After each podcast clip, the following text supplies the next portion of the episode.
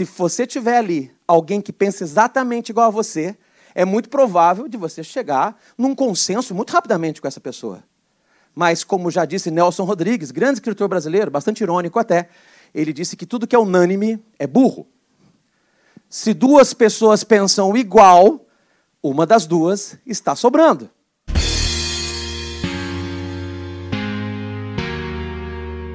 Porque, na verdade, a maioria dos líderes, pelo menos grande parte deles, querem pessoas que pensem iguais a eles. Eles querem pessoas que obedeçam aquilo que eles, como gênios solitários, criaram sozinhos. Mas não.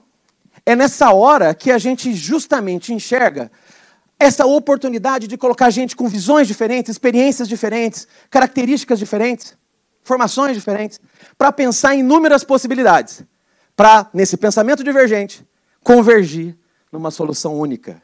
Outra dica que eu quero passar para vocês é justamente esse olhar é, de não apenas respeitar as diferenças. O líder que gera diversidade e inovação, ele tem que celebrar as diferenças. Qual que é a diferença? Respeitar do tipo assim, tá, você pensa diferente, eu respeito, mas deixa eu te mostrar que você está errado. Tem gente que tem essa visão de mundo. Tem duas maneiras de ver as coisas: a minha e a errada. Então, o que, que as pessoas que pensam assim fazem? O máximo que elas fazem é respeitar as diferenças.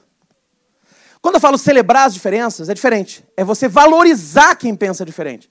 Quando o líder está numa reunião e ele fala assim, pessoal, quem tem uma ideia assim? O cara fala, eu tenho uma ideia. E outro vem e fala assim, olha, eu tenho uma ideia diferente. Ele tem que falar, legal, quem mais pensa diferente? Ele tem que, tem que estimular isso. Tanto que tem líderes que cometem erros assim, sutis mas que são fortes.